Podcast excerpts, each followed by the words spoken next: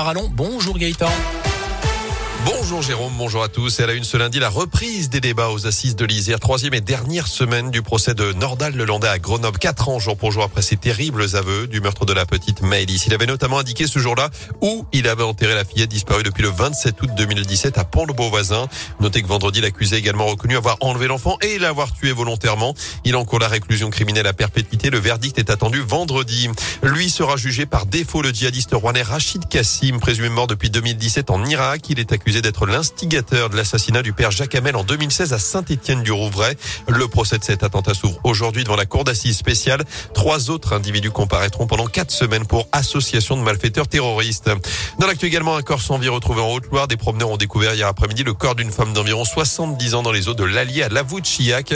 D'après la montagne, il s'agirait d'une pensionnaire d'un établissement d'accueil temporaire du village. Une enquête est ouverte. En France, les enfants devraient très vraisemblablement pouvoir enlever le masque en intérieur à l'école avant la fin de l'année scolaire. C'est ce qu'annonce hier le ministre de l'Éducation Jean-Michel Blanquer. Je rappelle que le protocole va en tout cas être allégé à l'école à partir de la rentrée des vacances d'hiver dans deux semaines pour notre zone. Plus qu'un seul test notamment à faire au lieu de trois pour les élèves cas contact.